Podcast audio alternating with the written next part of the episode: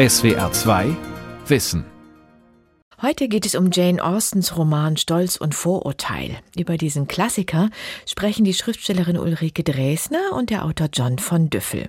Sie hören eine Aufzeichnung aus dem Literaturhaus Stuttgart vom 7. Oktober. Am Mikrofon ist Anja Brockert.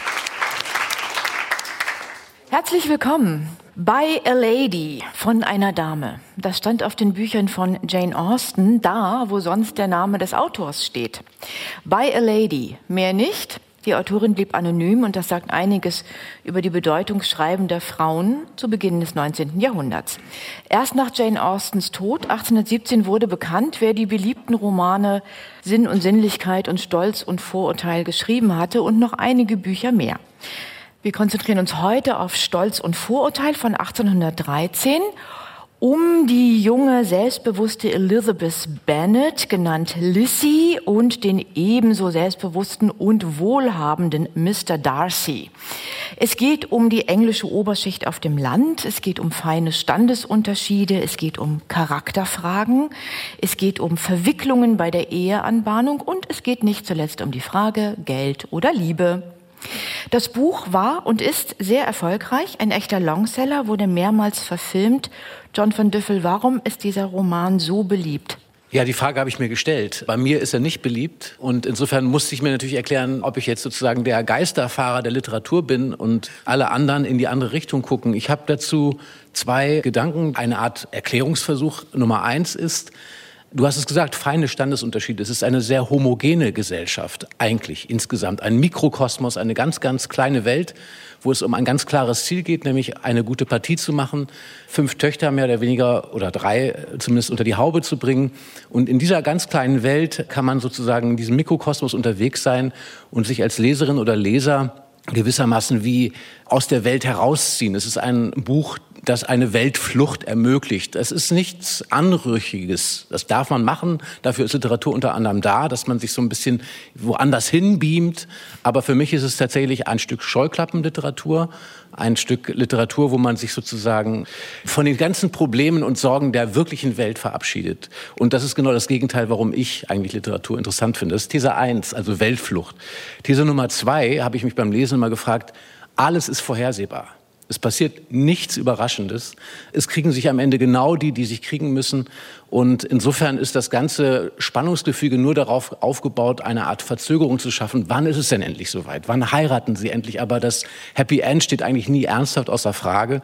Und insofern glaube ich, das gehört mit zu diesem Thema Weltflucht. Es ist ein Roman, der einem die absolute Gewissheit gibt, dass nichts Verstörendes passiert, dass man keine Irritation erhält und dass man am Ende glücklich und getröstet mit einer leichten Träne im Knopfloch aus diesem Buch hervorgeht. Ulrike Dresner, deine Thesen. Meine beiden Thesen sind kurz. Die erste, warum ist das ein Klassiker? Warum ist das auch so ein guter Roman, auch heute noch?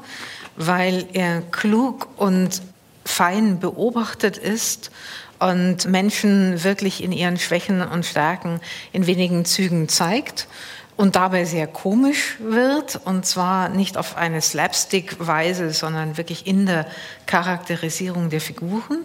Das war Nummer eins. Und Nummer zwei ist noch knapper als These. Er ist auch deswegen so interessant, weil wir nur ein bisschen, ein paar Sachen umstellen und übertragen müssen und er uns dann die heutige politische Situation in Großbritannien erklärt. Das ist interessant. Die Pflöcke sind eingehauen. ja, bevor wir in die Diskussion einsteigen, hören wir erstmal ein Kapitel, und zwar das Einstiegskapitel. Es liest für uns Barbara Stoll aus Stolz und Vorurteil. Es ist eine allgemein anerkannte Tatsache, dass ein alleinstehender Mann im Besitz eines hübschen Vermögens nichts dringender braucht als eine Frau. Zwar sind die Gefühle oder Ansichten eines solchen Mannes bei seinem Zuzug in eine neue Gegend meist unbekannt, aber diese Wahrheit sitzt in den Köpfen der ansässigen Familien so fest, dass er gleich als das rechtmäßige Eigentum der einen oder anderen ihrer Töchter gilt. Mein lieber Mr. Bennet, sagte seine Gemahlin eines Tages zu ihm, hast du schon gehört, dass Netherfield Park endlich vermietet ist? Das habe er nicht, antwortete Mr. Bennet. Doch, doch, erwiderte sie. Mrs. Long war nämlich gerade hier und hat es mir lang und breit erzählt. Mr. Bennet gab keine Antwort. Willst du denn gar nicht wissen, an wen? rief seine Frau ungeduldig. Du wirst es mir erzählen. Ich habe nichts dagegen, es mir anzuhören. Das genügte ihr als Aufforderung. Stell dir vor, mein Lieber, Mrs. Long sagt, dass ein junger Mann aus dem Norden Englands mit großem Vermögen Netherfield gemietet hat, dass er am Montag in einem Vierspänner heruntergekommen ist, um sich den Besitz anzusehen und so entzückt war, dass er mit Mr. Morris sofort einig geworden ist. Noch vor Oktober will er angeblich einziehen und ein Teil seiner Dienerschaft soll schon Ende nächster Woche im Haus sein. Wie heißt er denn? Bingley. Ist er verheiratet oder ledig? Na, ledig natürlich. Ein Junggeselle mit großem Vermögen, vier oder fünftausend pro Jahr. Ist das nicht schön für unsere Mädchen? Wieso? Was hat das mit Ihnen zu tun? Mein lieber Mr. Bennet, erwiderte seine Frau, wie kannst du nur so schwerfällig sein? Du musst dir doch denken können, dass er eine von ihnen heiraten soll. Ist er deshalb hierher gezogen? Deshalb Unsinn. Wie kannst du nur so etwas sagen? Aber es könnte doch gut sein, dass er sich in eine von ihnen verliebt und darum musst du ihm einen Antrittsbesuch machen, sobald er kommt. Dazu sehe ich gar keine Veranlassung. Warum gehst du nicht mit dem Mädchen hin oder besser noch, schick sie allein. Sonst wirft Mr. Bingley noch ein Auge auf dich. So hübsch wie sie bist du allemal. Ach, du schmeichelst mir, mein Lieber. Meine Schönheit, das war einmal, aber jetzt halte ich mir darauf nichts mehr viel zugute. Wenn eine Frau fünf erwachsene Töchter hat, sollte sie nicht mehr von ihrer eigenen Schönheit reden. In solchen Fällen ist ihre Schönheit oft auch nicht mehr der Rede wert. Äh, trotzdem, mein Lieber, du musst unbedingt Mr. Bingley besuchen, wenn er eingezogen ist. Das ist mehr, als ich versprechen kann. Aber denk doch an deine Töchter. Was für eine Partie wäre das für eine von ihnen? Sogar Sir William und Lady Lucas wollen bei ihm vorsprechen. Und zwar nur deshalb, denn im Allgemeinen machen sie neuen Nachbarn ja keine Besuche. Du musst einfach hingehen. Wie können wir ihn denn besuchen, wenn du nicht gehst? Du hast zu viele Bedenken. Ich bin überzeugt. Mr. Bingley freut sich über euren Besuch. Ich gebe dir ein paar Zeilen mit meiner herzlichen Zustimmung mit, diejenige meiner Töchter zu heiraten, die mir am besten gefällt. Allerdings muss ich ein gutes Wort für meine kleine Lissy einlegen. Das wirst du nicht tun. Lissy ist kein Deut besser als die anderen. Und wenn du mich fragst, ist sie bei weitem nicht so hübsch wie Jane und bei weitem nicht so vergnügt wie Lydia, aber immer ziehst du sie vor. Keine von ihnen ist besonders empfehlenswert, antwortete er. Sie sind alle genauso albern und dumm wie andere Mädchen, nur begreift Lissy etwas schneller als ihre Schwester. Mr. Bennet, wie kannst du nur über deine eigenen Kinder so abfällig reden? Es macht dir Spaß, mich zu ärgern. Mit meinen armen Nerven hast du wohl gar kein Mitleid. Du missverstehst mich, meine Liebe. Ich, ich habe großen Respekt vor deinen Nerven. Sie und ich sind alte Freunde. Seit mindestens 20 Jahren höre ich dich von ihnen mit großer Besorgnis sprechen. Ach, du ahnst ja nicht, was ich durchmache. Ich hoffe, du wirst es überleben und noch viele junge Männer mit 4000 pro Jahr hierher ziehen sehen. Da du sie nicht besuchen willst, werden uns auch nicht 20 retten. Sei überzeugt, meine Liebe, wenn 20 da sind, besuche ich sie einen nach dem anderen. In Mr. Bennet vereinigten sich Schlagfertigkeit, sarkastischer Humor, Gelassenheit und kauzige Einfälle zu einer so merkwürdigen Mischung, dass es seiner Frau auch in 23 Ehejahren nicht gelungen war, ihn zu begreifen. Ihr Gemüt war leichter zu durchschauen. Sie war eine Frau von geringer Einsicht, wenig Weltkenntnis und vielen Launen. Wenn sie unzufrieden war, glaubte sie nervöse Zustände zu haben. Ihre Lebensbeschäftigung war die Verheiratung ihrer Töchter. Besuche und Neuigkeiten waren ihr Lebenstrost.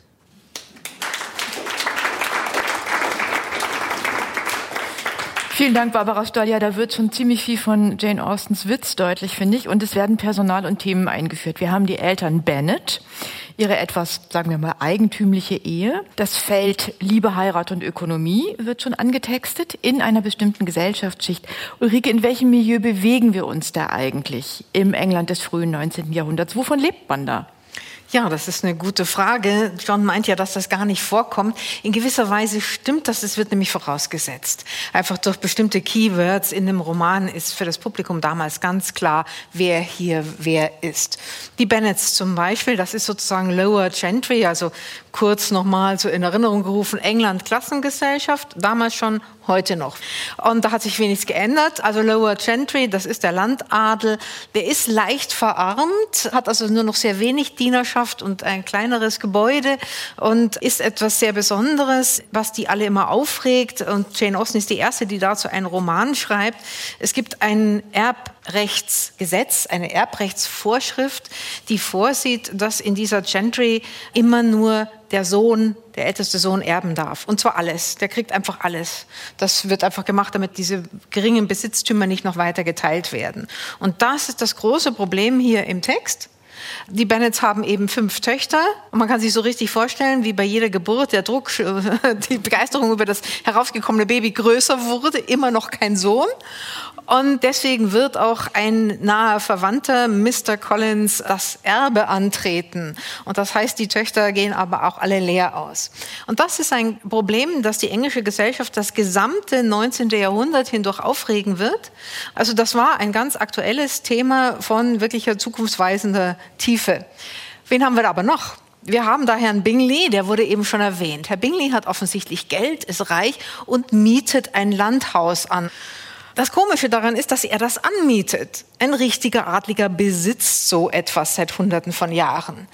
Sprich, wir wissen sofort, dass Mr. Bingley auch nur so ein halbseidener Adliger ist, nämlich ein Londoner Kaufmann, eine Familie, die reich geworden ist und aufgestiegen ist. Und dann gibt es dann noch Mr. Darcy, der ein guter Freund von Bingley ist und der hat einen ordentlichen Stammsitz tief im Norden und das ist sozusagen die höhere Adelsschicht. Der hat noch viel mehr Geld. Bingley hat 4.000 im Jahr und Darcy hat 10.000 Pfund im Jahr. Und dann gibt es noch so ein paar Menschen, die arbeiten. Eben Mr. Collins, seines Zeichens Geistlicher, der für eine reiche Adlige quasi Pfarrtum verwaltet. Und es gibt das Militär, auch sehr interessant. Das sind Leute, die sich zum Teil einfach verpflichten, hier in den Krieg, in den Napoleonischen Krieg zu ziehen, weil sie einfach sonst aus der Gesellschaft gefallen sind und keine anderen Möglichkeiten haben. Und es gibt ähm, arbeitende Menschen wie Rechtsanwälte und das ganze Personal. Also eigentlich gibt es die ganze Gesellschaft mit einem starken Fokus auf dem, was man Bürgertum, Adel und die Übergangsformen und Verschiebungen innerhalb dieser Schichten nennen könnte. Mhm. Nur um Arbeit geht es eigentlich nicht, ne, John? Naja, es ist eben so, dass die Prämisse, diese Erbschaftsregelung, von der Ulrike Dresner gesprochen hat, eben gewissermaßen die Voraussetzung für eine erstmal Hochzeitskomödie ja geradezu zu sein scheint. Also wir haben es ja auch gerade beim Zuhören nochmal erleben können, dass es ja wirklich anfängt wie eine leichte Hochzeitskomödie. Also fünf Töchter sollen unter die Haube gebracht werden. Es kommt ein reicher Mann, alle stürzen sich auf ihn. Und es kommt nicht in diesem Kapitel, aber kurz danach eben genau dieses Problem zur Sprache, dass die Töchter verheiratet werden müssen, solange der Vater noch lebt. In dem Moment, wo der stirbt, Mr. Bennett, stehen die Töchter sozusagen auf der Straße und sind nichts mehr wert. Das heißt, die Uhr tickt. Das erhöht den Stress und insofern muss diese Mutter ja als eine relativ eigentümliche Figur so ein bisschen als Motor dieses ganzen Beziehungskarussells herhalten. Sie muss ihre Töchter verkuppeln und interessant ist, dass sie sozusagen nicht nur diese Kupplerin oder jetzt mal böse gesagt Puffmutterfunktion hat, sondern sie hat überdies ja auch noch eine Art Charakterbild von der Autorin mitbekommen, ein Charakterbild, das sie ja in gewisser Weise fast denunziert. Also im Theater würde man sagen, das ist eine richtige Knallcharge, diese Figur, die also Launen hat, von ihren Nerven dauernd redet, einem auf selbige auch geht und das auch soll, also es ist ja gewollt, dass sie einem auf die Nerven geht und die von der Autorin nicht nur jetzt sozusagen von dem sarkastischen Ehemann, sondern auch von der Autorin als eine Frau minderer Intelligenz beschrieben geschrieben wird, die eigentlich nur im Kopf hat, ihre Töchter zu verheiraten. Und das ist natürlich wirklich eigentlich ein unteres Schubfach von Figurengestaltung. Ich möchte da einhaken. Zum einen denke ich schon, dass die Arbeit, die hier gemacht wird, dass es eben doch auch Arbeit ist. Das ist Arbeit im Sozialen. Es ist sozusagen nicht hier das, was wir als die Lohnerwerbsarbeit betrachten würden. Aber es ist natürlich harte Arbeit, die Zukunft dieser Töchter zu sichern und die eigene mit. Und der andere Punkt ist das, was du zu Mrs. Bennet eben gesagt hast. Du hast vollkommen recht. Das Setting, das ist ja eigentlich wie bekannt aus Shakespeare-Komödien. Ich finde das sehr spannend in Bezug auf Pride and Prejudice als Roman, weil es eben, und das vergisst man manchmal, wenn man diesen Text liest, ein sehr früher Roman ist. Es gibt eigentlich noch gar keine Romane zu diesem Zeitpunkt. Jane Austen hat ihre ersten Texte, auch diesen, 1796 geschrieben, mit fast 20, knapp 20. Hat es dann nochmal überarbeitet, erschienen ist es 1813. Denken Sie mal daran, was für Romane kennen Sie aus dieser Zeit? Es gibt vielleicht so ein bisschen Briefroman. Aber der Roman wird eben erst erfunden und man sieht in diesem Roman, wie sich das auch vollzieht in dem Text selbst. Und es fängt nämlich tatsächlich an, aus dem Drama herausgenommen. Wir haben, was wir eben hörten, das erste Kapitel, wir haben eine Art Regieanweisung. Das ist die auktoriale Stimme die uns sagt, das und das und das ist der gedankliche Rahmen, da findet das statt. Und dann haben wir zwei Figuren, die kommen auf die Bühne. Und was machen die beiden? Die machen Dialog. Muss man halt immer noch she or he said dazwischen schreiben, weil es ja Prosa ist. Und dann kommt der Rahmen, dann kommt wieder die auktoriale Stimme und dann gehen die ab. Und dann kommt das nächste Kapitel. Und das verändert sich. Und das fand ich sehr spannend beim Wiederlesen, wie sich allmählich die Autorin den Roman als erzählende lange Form überhaupt erst erschreibt. Also ich finde, wir haben ja im Prinzip zwei Gespräche laufen. Das eine Gespräch, das hast du jetzt, finde ich, auf eine schöne Art und Weise eröffnet. Das Gespräch darüber, was dieses Buch leistet für die Gattung Roman und was auch das historische Verdienst gewissermaßen von Jane Austen ist, die damit ja auch eine Gattung überhaupt erst erschrieben hat und ein Paradigma in die Welt gesetzt hat, an dem sie ja ganz, ganz viele Romane sich abgearbeitet haben. Aber das würde ich eben sagen, ist literaturgeschichtlich oder auch historisch betrachtet. Und insofern, mein ganzer Furor bezieht sich nicht darauf, weil das ist wirklich aller Anerkennung wert. Mein Furor bezieht sich ja auf die Eingangsfrage, warum ist das Buch immer noch so erfolgreich? Und damit meine ich also, wenn ich jetzt mich so ein bisschen errege, gar nicht Jane Austen, sondern die vielen, vielen anderen, die diesem Modell gefolgt sind, die es vielleicht auch noch mal ein bisschen weitergetrieben haben, aber die letztlich natürlich eben schon auf der gemachten Struktur, auf dem gemachten Muster aufsetzen konnten, was Jane Austen geschaffen hat und sich damit sozusagen so eine Liebesromangattung, ich habe nichts gegen Liebesromane, ne? aber jetzt mal so um des Spaßes halber gesagt, so eine gewisse Art von Literaturverständnis genommen haben. Das ist ja die Frage, was ist ein Klassiker? Also die große Frage, warum ist ein Buch nach wie vor erfolgreich und was suchen oder finden wir in einem klassischen Text? Jetzt mal abgesehen davon, dass es historisch interessant ist, was ist für uns jetzt interessant oder warum berührt es uns? Und das, finde ich, ist die Frage, die man auch erregt diskutieren kann. Ich würde gerne bei Ulrikes These nochmal einsteigen, dass dieser Roman, du hattest das ja eben auch schon angedeutet, eben schon eine Spur in die Gegenwart zieht. Du hast gesagt, das, was wir hier lesen, gleichwohl es zu Beginn des 19. Jahrhunderts spielt, hat sehr viel mit uns heute zu tun, beziehungsweise mit England und möglicherweise mit Boris Johnson. Das habe ich noch nicht gesagt, das weißt du noch gar nicht. ähm, ja, ich habe das ja vorhin als These in den Raum gestellt, dass es uns eigentlich sehr viel erklärt über das Polittheater, wenn man so möchte, das wir im Augenblick beobachten. Und die Lesart, die John vorhin vorstellte, ne, es ist so eine kleine Welt eigentlich, in der Verschiebungen gezeigt werden, aber wo eigentlich niemand wirklich ausbricht. Das Happy End steht fest und die einzige Spannung ist eigentlich, wie kommt man dahin? Das ist eine sehr gängige Lesart und äh, dafür spricht auch vieles, aber ich glaube, dass sie etwas übersieht wenn man sich die ganzen verschiedenen Ehepaare ansieht, vielleicht erzähle ich ein bisschen Blott bei der Gelegenheit. Wir haben eigentlich sechs Ehepaare, die der Roman vorstellt. Mr. und Mrs. Bennet haben wir schon gesehen in Interaktion, gehen sich also mäßig auf die Nerven. Sie geht ihm auf die Nerven, merkt es aber nicht, dass sie ihm auf die Nerven geht, sodass er ihr weniger auf die Nerven geht. Dann gibt es das Ehepaar Mr. und Mrs. Gardiner, der Rechtsanwalt in London, das ist der Bruder von Mrs. Bennet, ein integrer Mann und eine gute Ehe, die uns kurz gezeigt wird. Dann gibt es den schon erwähnten Mr. Collins, der die Nachbarin heiratet, nachdem ihn keines der Bennet-Mädchen möchte. Und da ist ganz deutlich, Mr. Collins ist einfach so eine Schleimspur incorporate. Und er wird von Charlotte Lucas nur geheiratet, weil sie schon 27 Jahre alt ist. Also sehr alt auf dem Heiratsmarkt und dringend eine Versorgung für den Rest ihres Lebens braucht und dann auch bereit ist, zugunsten des ökonomischen Gewinns diesen Mann in Kauf zu nehmen und mit ihm sich ihn irgendwie vom Leib zu halten. Und dann gibt es die drei Ehen, die die Bennett-Mädchen schließen in diesem Roman. Lizzie bekommt ihren Darcy und Jane bekommt Mr. Bingley, das ist das Happy End. Aber da ist noch Lydia. Und Lydia, das ist ähm, die Schwester, die alles anders macht, die sich also einlässt auf eine außereheliche Affäre mit Mr. Wickham, einem Soldaten. Und mit ihm davon rennt, sich davon macht und am Ende, das ist natürlich eigentlich ein großer Skandal, der die gesamte Familie, sprich die Heiratsmöglichkeiten von Jane und Lizzie bedroht, aufgrund von Darcy, der hier als Retter einspringt, trotz der schrecklichen Vorgeschichte und so weiter, geht das für die beiden extrem gut aus. Gegen alle Moral, gegen alle Werte, die der Roman zu vertreten scheint. Ergebnis ist nämlich, Sie bekommen Geld, alle Schulden von Mr. Wickham werden getilgt. Am Ende wird Mr. Wickham noch ein Offizierspatent gekauft, damit er für alle Zeiten gut leben kann. Wickham wird also eigentlich bestochen, heiratet diese Lydia dann, die damit über ihren Stand hinaus geheiratet hat.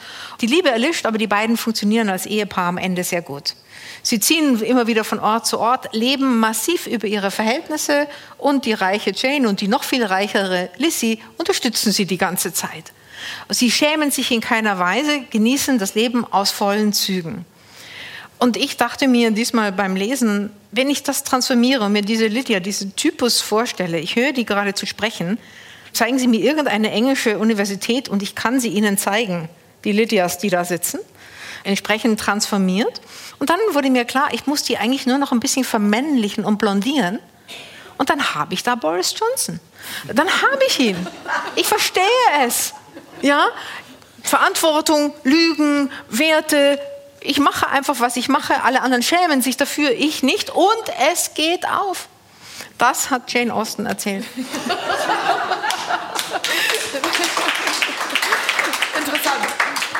Und man muss ja sagen, Boris Johnson ist in England auch sehr erfolgreich. Ja, eben, ne? eben, eben. Also genau wie der Roman, was man ja auch nicht versteht. Oh, Oder ich, ich verstehe es nicht. Also insofern, es gibt dann doch wirklich viele Rätsel auf. Genau, also du hast ja beschrieben, diese verschiedenen Ehepunkte. Und ich will nur deutlich machen, dass, was ich damit meine, warum ich sage, die Welt ist doch sehr klein und die Unterschiede sind eben sehr fein, was vielleicht den Ironiequotienten und Beobachtungsquotienten in der Sprache hochschraubt. Das finde ich auch durchaus interessant und über Strecken wirklich gelungen.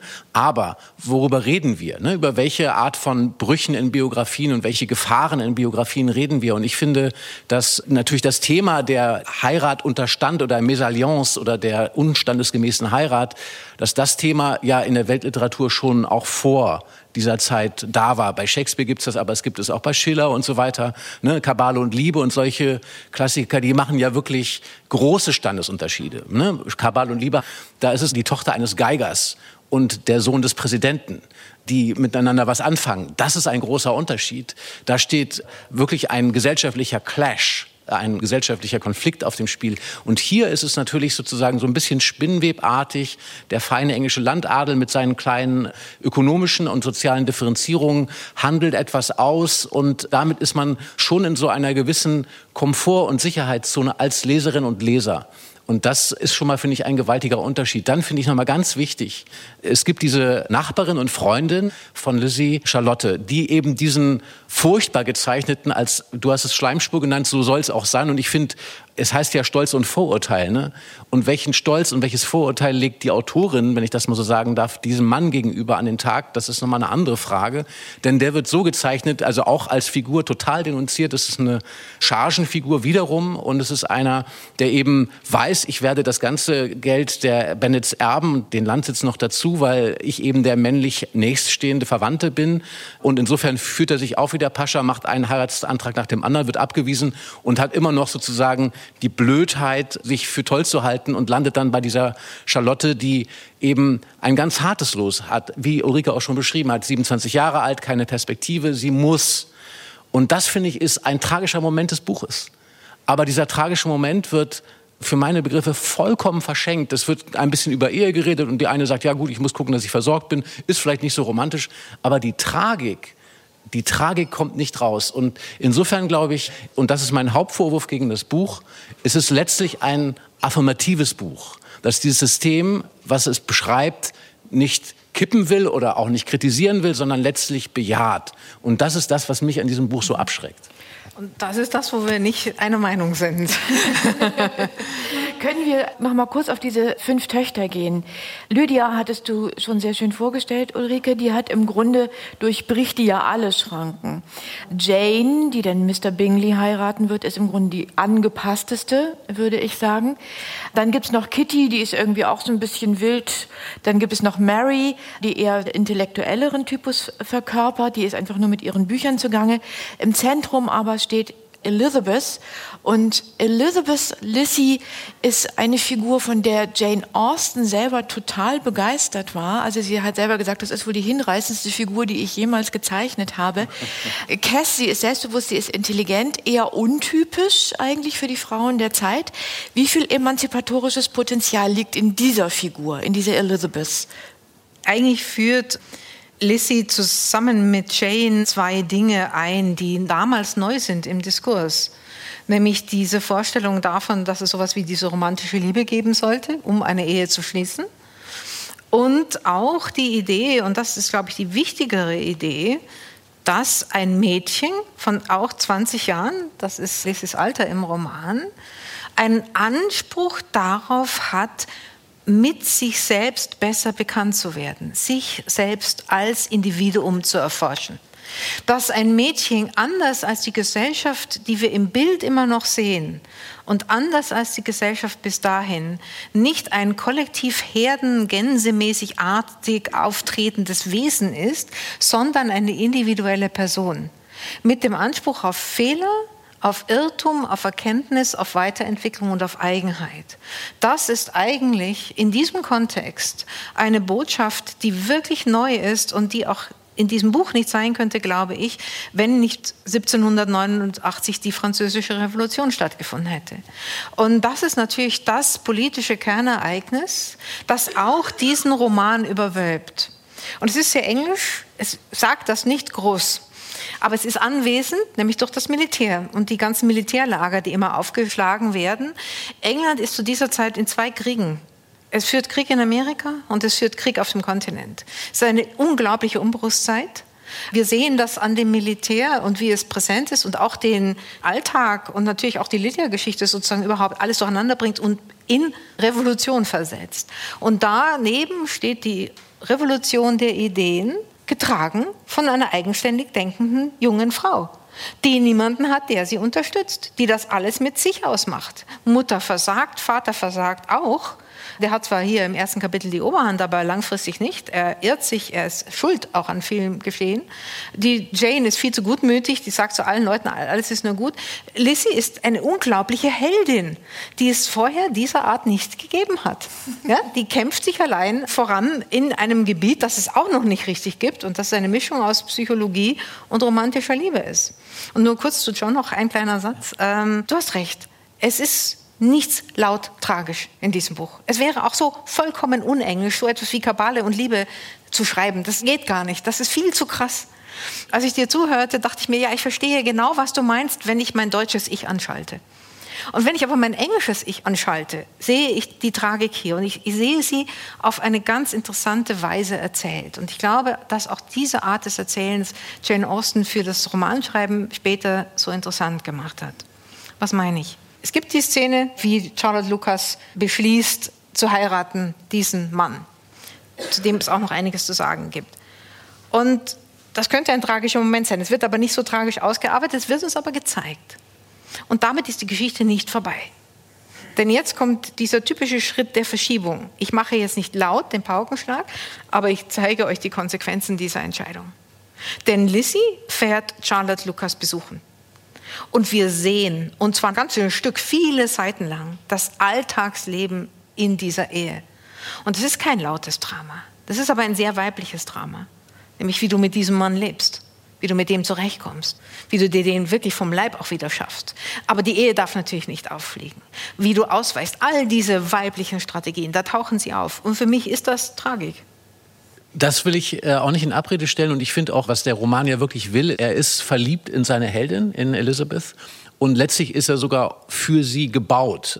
Ich unterstreiche das nochmal anhand von den schon genannten Schicksalen. Also zum einen ist es ja auch wichtig, dass Collins, der Mann von Charlotte, dieser Geistliche, der eben der potenzielle Erbe dieses ganzen Bennett-Guts ist, der macht als allererstes Lissy selbst einen Heiratsantrag. Das heißt, das Schicksal, was Charlotte erleidet, ist eine Art alter Ego-Schicksal. Ein Schicksal, was Elizabeth zuteil geworden wäre, wenn sie zu dem Zeitpunkt Ja gesagt hätte und nicht ihren eigenen Kopf durchgesetzt hätte, ein bisschen Ja gesagt hätte, wie ihre Mutter auch wollte, dass sie Ja sagt.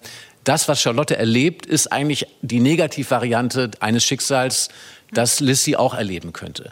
Auch das, was Lydia erlebt, ist eine Art Alternativschicksal. Ein Schicksal, das sie hätte haben können. Sie geht einen anderen Weg, aber der Roman ist fast so aufgebaut, als könnte man eben diese Parallelwege, diese anderen Wege, die ja offen gestanden hätten und die vielleicht eben nicht so gut gewesen wären, die kann man an den anderen Schicksalen ablesen. Also so ist es gebaut und ich kann das alles unterschreiben, aber mir ist die Autorin zu sehr in ihre Heldin verliebt. Und ich finde, sie hätte den anderen Figuren doch mehr Gerechtigkeit widerfahren lassen können. Ich würde jetzt gerne was von der Heldin hören. Und zwar, wir hören jetzt noch mal eine Passage, wo wir Elizabeths Schlagfertigkeit kennenlernen. Sie hat bei einem ersten Ball Mr. Darcy kennengelernt, Bingleys Freund. Der hat einen Tanz mit ihr ausgeschlagen. Sie findet ihn furchtbar eingebildet und stoffelig. Zwischendrin ist man sich ein paar Mal begegnet. Jetzt ist das nächste Fest und Darcy findet Elizabeth mittlerweile doch ziemlich anziehend. Die beiden tanzen, aber das Gespräch zwischen ihnen läuft sehr schleppend. Barbara Stoll liest eine Passage. In diesem Augenblick näherte sich ihnen Sir William Lucas, der sich bemühte, durch die Tanzenden hindurch auf die andere Seite des Saales zu kommen. Aber als er Mr. Darcy erkannte, blieb er stehen und beglückwünschte ihn mit einer tiefen Verbeugung zu seinen Tanzkünsten und seiner Partnerin. Es hat mir große Freude gemacht, lieber Mr. Darcy. Solche guten Tänzer sieht man selten. Da merkt man doch gleich, dass Sie zu den ersten Kreisen gehören. Aber gestatten Sie mir auch die Bemerkung, dass Ihre hübsche Partnerin Ihnen alle Ehre antut. Und dass ich hoffe, Sie werden dieses gemeinsame Vergnügen noch oft haben, vor allem, wenn ein gewisses wünschenswertes Ereignis, meine liebe Miss Eliza, und er warf einen Blick auf Ihre Schwester Jane und Bingley, eintritt. Wie wird es Glückwünsche regnen? Ich baue auf Sie, Mr. Darcy, aber bitte, lassen Sie sich nicht in Ihrem betörenden Gespräch mit dieser jungen Dame stören, deren strahlende Augen mich schon vorwurfsvoll ansehen. Darcy hörte diesen letzten Teil kaum noch, aber Sir Williams Anspielung auf seinen Freund übte eine große Wirkung auf ihn aus. Und er richtete seine Augen mit einem nachdenklichen Blick auf Bingley und Jane, die miteinander tanzten. Aber dann fasste er sich wieder, wandte sich seiner Partnerin zu und sagte, ich habe durch Sir Williams Unterbrechung ganz vergessen, worüber wir sprachen. Ich glaube, wir haben gerade gar nichts gesagt. Sir William konnte im ganzen Saal kaum ein Paar unterbrechen, das ich weniger zu sagen hätte. Wir haben schon zwei oder drei Themen ohne Erfolg probiert. Worüber wir uns noch unterhalten wollen, weiß ich beim besten Willen nicht. Wie wär's mit Büchern? Bücher? Oh nein, ich bin sicher, wir lesen nie dieselben Bücher. Jedenfalls nicht mit denselben Empfindungen. Wie schade. Aber wenn das so ist, dann haben wir wenigstens ein Thema gefunden. Wir können unsere verschiedenen Meinungen darüber austauschen. Nein, ich kann im Ballsaal nicht über Bücher reden. Mein Kopf ist voll von anderen Dingen. Sie ging ganz im Augenblick auf, nicht wahr? sagte er mit einem zweifelnden Lächeln. Ja, immer, sagte sie, ohne zu wissen, wovon sie redete, denn ihre Gedanken waren ganz woanders, wie aus ihrer plötzlichen Bemerkung hervorging. Ich erinnere mich, Mr. Darcy, dass Sie einmal gesagt haben, Sie seien unversöhnlich, wenn man einmal Ihre Achtung verloren habe. Sie sind hoffentlich sehr vorsichtig dabei, jemandem Ihre Achtung zu entziehen. Das bin ich, sagt er mit fester Stimme. Und Sie lassen sich nicht durch Vorurteile blenden? Ich hoffe nicht. Wer seine Meinung niemals ändert, muss besonders darauf achten, auf Anhieb keine Fehlurteile zu fällen. Darf ich wissen, worauf diese Fragen hinauslaufen? Nur um ein besseres Bild von ihrer Persönlichkeit zu bekommen, sagte Elizabeth und bemühte sich, ihre trüben Gedanken abzuschütteln. Ich versuche, sie besser zu verstehen. Mit oder ohne Erfolg? Sie schüttelte den Kopf. Ich komme nicht recht weiter. Ich höre so verschiedene Urteile über sie, dass ich weder ein noch ausweise. Ich glaube gern, antwortete Ernst, dass man über mich verschiedene Dinge erzählt. Ich schlage deshalb vor, Miss Bennet, dass Sie sich Ihr Bild von mir nicht gerade jetzt machen, da ich befürchten muss, dass der Versuch weder Ihnen noch mir Ehre macht. Aber wenn ich die Chance nicht wahrnehme, habe ich vielleicht nie wieder Gelegenheit dazu. Es liegt mir völlig fern, Ihnen Ihr Vergnügen zu rauben, antwortete er kühl. Sie sagte weiter nichts und sie tanzten zum zweiten Mal durch die Reihe und trennten sich schweigend. Beide waren unbefriedigt, wenn auch nicht im gleichen Maße, denn Mr. Darcy hatte immerhin so viel für Elizabeth übrig, dass er bald verzieh und seinen Zorn jemand anderem zuwandte.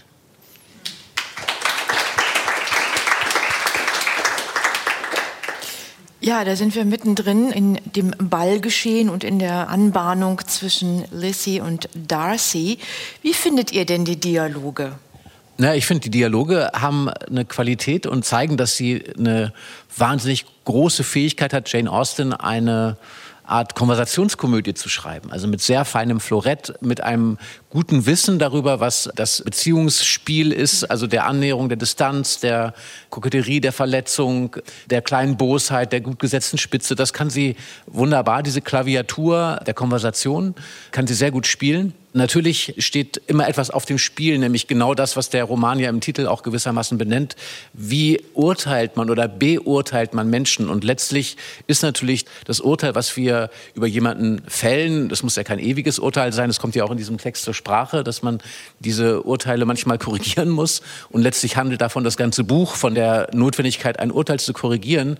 Und das ist natürlich auch eine gesellschaftliche Kunst, in der der Roman sich immer wieder übt, diese Kunst der Beobachtung, der Menschenkenntnis und der Beurteilung, wer will mir gut, wer will mir übel, wem kann ich vertrauen, bei wem muss ich vorsichtig sein. Das ist ja eine elementare soziale Überlebensfähigkeit. Also gehört mit zu den sozialen Kompetenzen, die man, die man trainieren muss, um in der Welt zurechtzukommen.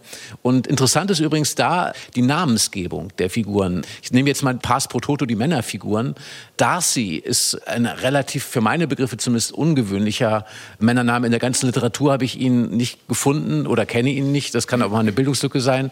Darcy hat sowohl die Vorsilbe dark, also dunkel kann es heißen, aber es kann auch darling werden. Also der ist sozusagen derjenige, der ja erstmal sehr abweisend und, und schroff und unzugänglich erscheint und dann aber zum Darling werden kann. Während Wickham, der Rivale, der Militär, hat das Wick als erste Silbe, das ist Wicked, der Böse. Und insofern ist es erstmal jemand, der sehr charmant daherkommt und der viel zugänglicher scheint als Darcy eben, aber bei dem sich herausstellt, dass er der Böse ist oder der zumindest der Verführer, dem man nicht trauen kann. Und insofern hat sie gewissermaßen diese große Kompetenz in dieser gesellschaftlichen Beobachtung auf der Klaviatur zu spielen. Ich stimme John endlich mal zu, was die Dialoge angeht. Sind ziemlich gut und das, wie, wie Lissy flirtet mit Darcy, ohne mit ihm flirten zu wollen, ist ja wunderbar deutlich geworden. Da ist also eine Autorin mit einem extrem guten Ohr für Töne, Tonlagen, Zwischentöne, die diese Klaviatur der Sozialrituale beherrscht. So, schon geraten wir fast wieder ins Nähkästchen, nicht wahr? So kleine Ballwelt und so weiter. Da muss ich jetzt doch noch mal was dagegen sagen. All das ist da, aber es ist noch etwas dazu da. Und das fiel vorhin bei unserer Einleitung so ganz nebenbei, ist aber eine unglaubliche Leistung. Das hat alles einen Rahmen. Und der Roman zeigt ständig, wie Ökonomie, diese Sozialrituale der Ehestiftung, der Ehefindung, und das Militär miteinander verbunden sind. Und als viertes noch die Kirche. All diese Dinge werden hier verhandelt und gezeigt. Und das Militär in Form von Wickham ausgestellt erweist sich als lügnerisch, als einfach geht nach dem Gewinn. Er ist auf Geld aus, auf Eroberung, eine ganze Menge Machtkritik da drin. Und Mr. Collins, der sehr stark gezeichnet ist, hat aber auch noch mal mehr als nur sozusagen dieser Schleimkriecher zu sein, der er ist. Er hat eine Funktion. Er repräsentiert die geistige Welt und die geistliche Welt in diesem Buch und sie ist einflusslos. Sie ist korrupt, vollkommen korrupt. Auch sie ist machtkorrupt. Das heißt, eigentlich wird uns ein gesellschaftliches Vakuum gezeigt. Die Regierung kommt gar nicht erst vor und die Instanzen, die sie repräsentieren, fallen aus sodass im Ende das Einzige, was noch übrig ist, wo Ordnung geschaffen wird und Zukunft verhandelt wird, diese seltsamen Sozialrituale sind die einen großen Vorteil haben. Da reden die Frauen mit. Da sind sie sogar scheinbar kompetenter oder sehr gefragt. Und alles Mögliche geht darin schief. Das ist das eine. Das andere, was ich noch sagen möchte, was mich bei der Lektüre dieses Buches diesmal auch richtig überrascht hat, war seine, ich denke, seine Wandlungsfähigkeit. Es hat sich mit jeder meiner Lektüren mir anders gezeigt. Und das ist für mich auch ein Zeichen für Klassiker. Das sind Texte, die mit einem mitwachsen, die sich mit einem mitändern. Und du kommst nach fünf Jahren wieder hin und weißt schon alles. Und dann habe ich auch noch den Film mit meiner Tochter angeschaut und das Plot ist überhaupt nicht mehr spannend. Und trotzdem kommt mir aus dem Buch kommen mir Dinge entgegen, die ich nur heute, als die Person, die ich jetzt bin, in dieser politischen Lage sehe. Und es waren zwei Dinge diesmal. Das eine war der, wie ich finde, äußerst bemerkenswerte Satz von Elizabeth, als Lydia und Wickham geheiratet haben. Und zwar erkennt sie sozusagen an diesem Spiegel Wickham, was ein unverschämter Mensch ist. Und ich fand das einen wichtigen Satz. Sie sagt nämlich, sie werde nie mehr im Leben die Unverschämtheit eines unverschämten Menschen unterschätzen. Auch das lässt sich mühelos auf die Politik ausweiten. so.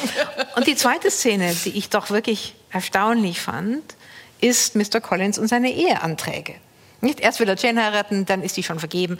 Dann kapriziert er sich auf Lizzie, macht ihr einen Eheantrag und sie lehnt ihn ab. Und was macht Mr. Collins? Er hört das quasi gar nicht. Sie sagt es ihm in aller Deutlichkeit nein. Und der Mann macht ja draus. Dann macht er nochmal, dann, dann legt er nochmal nach. Und dann muss sie ihm noch viel krasser Nein sagen. Und ich las das in fünf Seiten und ich dachte mir, da ist es. Endlich spricht das hier so früh, spricht das eine Frau aus in aller Deutlichkeit, wie diese Kommunikation läuft. Frauen können nicht Nein sagen. Wenn Männer das nicht hören wollen, hören sie es nicht. Das ist hier in alle, du kannst die MeToo-Debatte direkt dran anhängen. Das finde ich schon erstaunlich in dem Text von 1796. Ich würde gerne mal, weil es jetzt immer so ein bisschen nur am Rande kam, auf dieses Thema Vorurteile und Stolz eingehen, weil es nämlich hier in dieser Passage, die wir eben gehört haben, ja ein zentraler Punkt ist. Interessanterweise weist Lizzie, die nun wirklich einige Vorurteile hat, Mr. Darcy darauf hin, dass das nicht so gut ist, wenn man Vorurteile hat. Könnte man sagen, Lizzie steht für die Vorurteile und Darcy steht für den Stolz oder ist das zu einfach? Es ist natürlich erstmal die einfachste Überschrift. Trotzdem auf einer, sag ich mal, so ganz von oben herabgeschauten Ebene äh, ist es vielleicht so. Ich denke aber, dass eben die Drehung und Wendung, wenn man dann genauer hinguckt, zeigt sich, dass eigentlich alle in dieser Urteilsspirale stecken und dass er sowohl Darcy seine Urteile revidieren muss, als auch Elizabeth ihren Stolz überwinden muss, denn sie ist ja auch in ihrem Stolz verletzt durch diese Bemerkungen bei dem Ball, den wir jetzt nicht gehört haben, wo sie eben ein Gespräch belauscht, wo sie als nicht schön genug zum damit tanzen beschrieben wird. So ungefähr war die Formulierung, glaube ich. Das versetzt ihr diesen Stich. Also sie hat auch einen gekränkten Stolz. Insofern geben die sich beide nichts. Und ich finde fast einen interessantesten Punkt, da kann Ulrike vielleicht auch noch was zu sagen, dass sich in gewisser Weise die Charakterbilder von Lizzie Elizabeth und von Darcy auch spiegeln. Und das finde ich sehr ungewöhnlich. Also, dass sozusagen Parallelschicksale von anderen Frauen erzählt werden, das ist naheliegend, dass sich aber die beiden Hauptfiguren auf eine gewisse Art und Weise, also Mann und Frau auf eine gewisse Art und Weise spiegeln, das finde ich hochinteressant. Also das gehört auch für mich mit zu den interessantesten Aspekten des ganzen Buches. Ich kann natürlich jetzt nicht ohne einen kleinen Vorwurf enden, ne? deswegen gebe ich den noch kurz hinten dran. Mein großer Vorwurf ist, dass die Autorin eben selber die ganze Zeit urteilt, dass also die auktoriale Stimme, die Erzählerin, sich eben so sehr in die scharfen Augen von Elizabeth verliebt hat, dass sie selber über so ganz viele Menschen und Schicksale eben auch urteilt und dass der Text eben über weite Strecken gar kein deskriptiver Text, gar kein beschreibender Text, sondern ein extrem wertender Text ist. Und das finde ich irritierend als Leser, weil ich finde, erstmal verdient das Geschehen und auch jede Figur eine Chance. Da würde ich gerne noch was dazu sagen, denn ich hatte vorhin ja schon noch mal versucht zu betonen und zu zeigen, in welchem Sinn ungewöhnlichen Sinn Lissy tatsächlich eben eine Heldin ist, jenseits der klassischen Frauenrollen. Und das, was du dazu sagst, ergänzt das.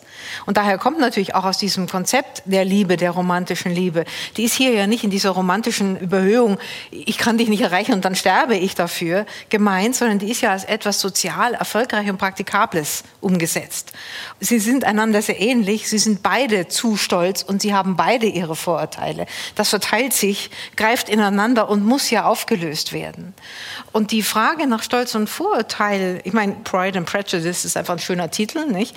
Den sie wahrscheinlich aus einem anderen Roman übernommen hat, sei es drum. Und äh, man würde den Roman viel zu sehr einschränken, wenn man es jetzt nur unter diesem Aspekt lesen wollte. Aber man kann etwas daraus ziehen und dann wird es wieder politisch sehr viel interessanter. Denn um was für eine Art von Vorurteil geht es denn im Wesentlichen? Es ist ein ständiges Vorurteil. Hier werden ja zwar Standesdinge dauernd reiteriert und scheinbar bestätigt, de facto aber durch diese Eheschließungen mit unterlaufen.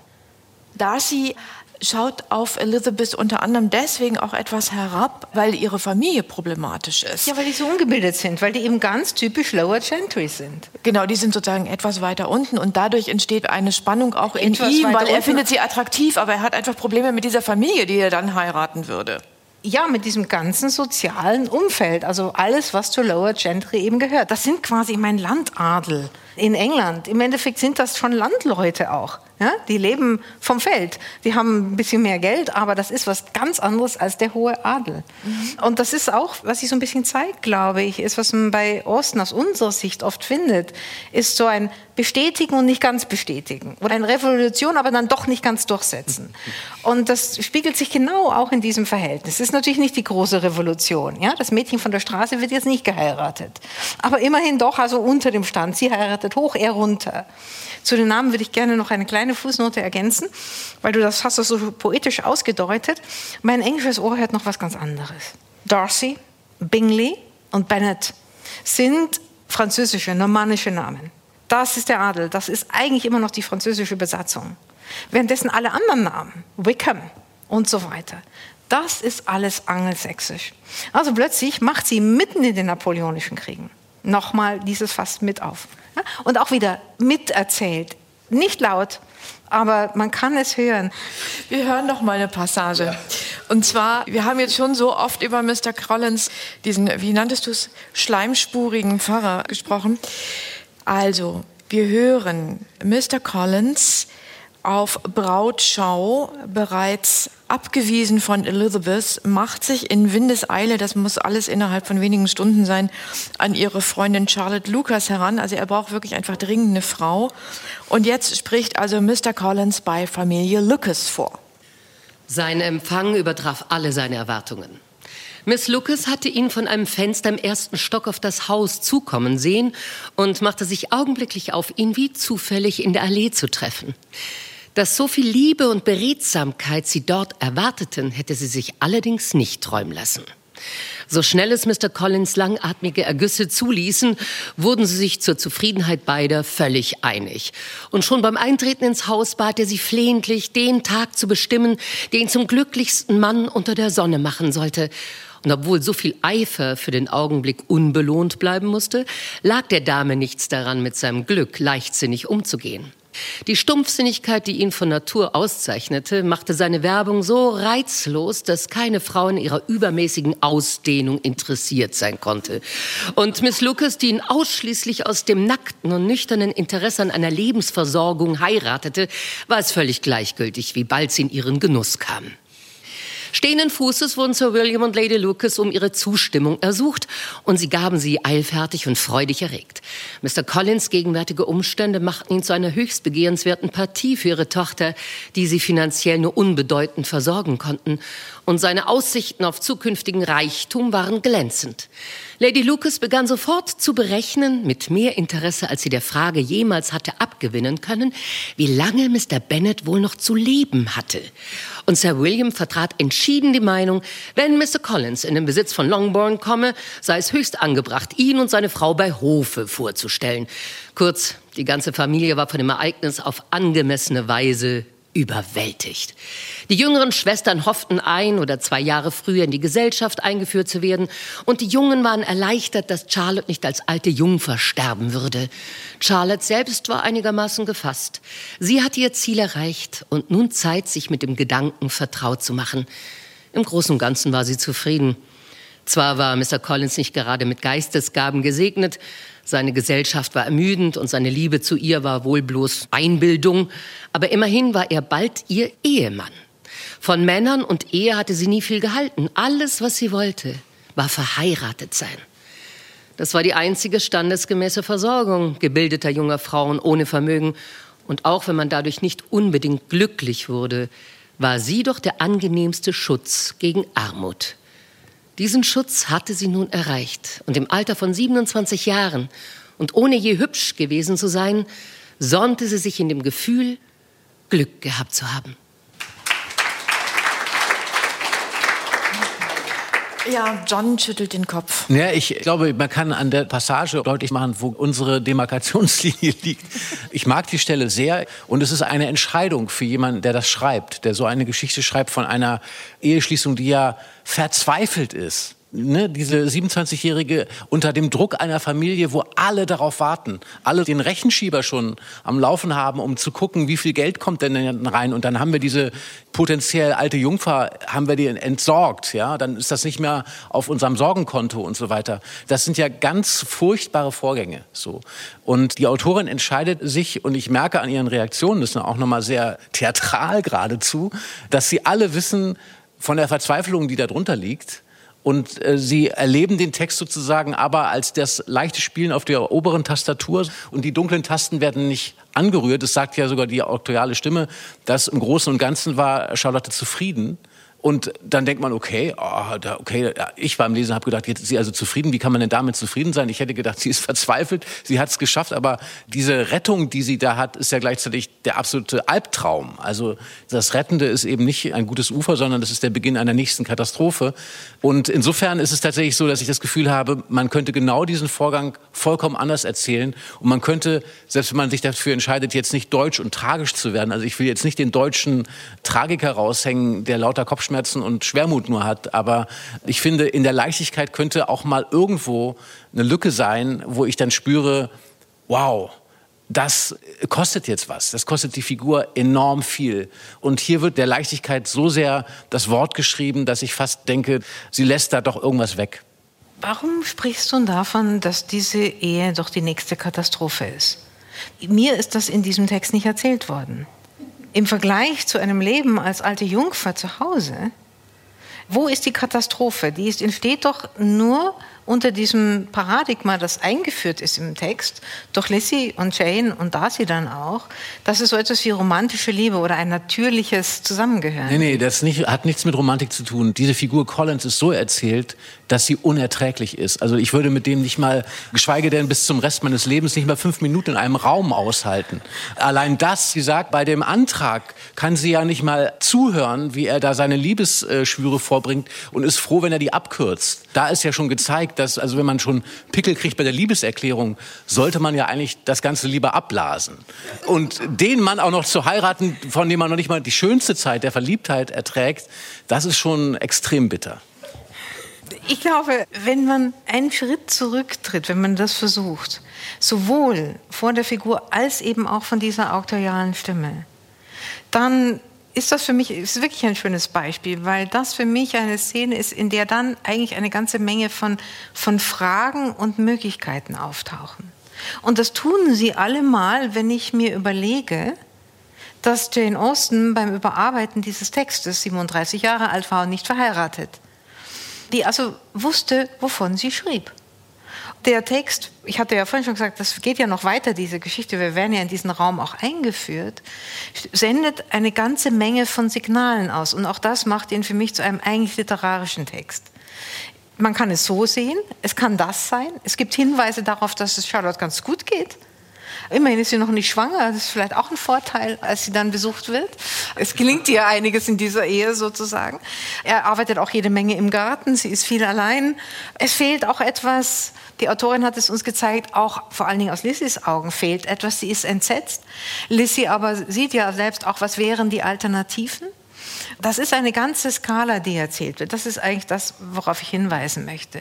Und dazu gehören dann auch noch die anderen Frauenfiguren. Eine Figur, die immer vergessen wird, das ist Mary. Das ist eine der Schwestern, die sozusagen hier der Blaustrumpf ist, die Intellektuelle. Singt schrecklich, spielt ganz schrecklich Klavier, möchte alle Menschen mit Moral irgendwie glücklich machen. Wäre natürlich die ideale Ehefrau für Mr. Collins, was aber Herr Collins gar nicht sieht. Die bleibt am Ende übrig. Die wird die Spinster werden. Die muss dann Mrs. Bennet unterhalten, den Rest der Zeit. Mr. Bennet erzählt uns das Ende, flieht dann immer zu Lissy und Jane und ist kaum mehr zu Hause. Das ist ein trauriges Bild. Das malt sie nicht aus, dazu gibt es auch keinen Kommentar, sie zeigt es aber. Als der Roman zu Ende ist, sitzt eine junge Mary, völlig unverheiratbar, mit einer ungeliebten Frau zu Hause und was machen die den ganzen Tag. Und es kommt in diesem Text insgesamt, wenn man all das, ich könnte jetzt viele solche Szenen nennen, es kommt so viel Frauenleben da drin vor, in einer derartigen Vielfalt und Breite, wie man es danach auch bei den Bronte Sisters zum Beispiel nicht so findet. Die nächste, die anschließt, ist Jordan Vielen Dank Ulrike Dresner und John von Düffel und vielen Dank Barbara Stoll für die Lesung aus dem Reklamband Stolz und Vorurteil von Jane Austen, übersetzt von Ursula und Christian Grave. Dankeschön.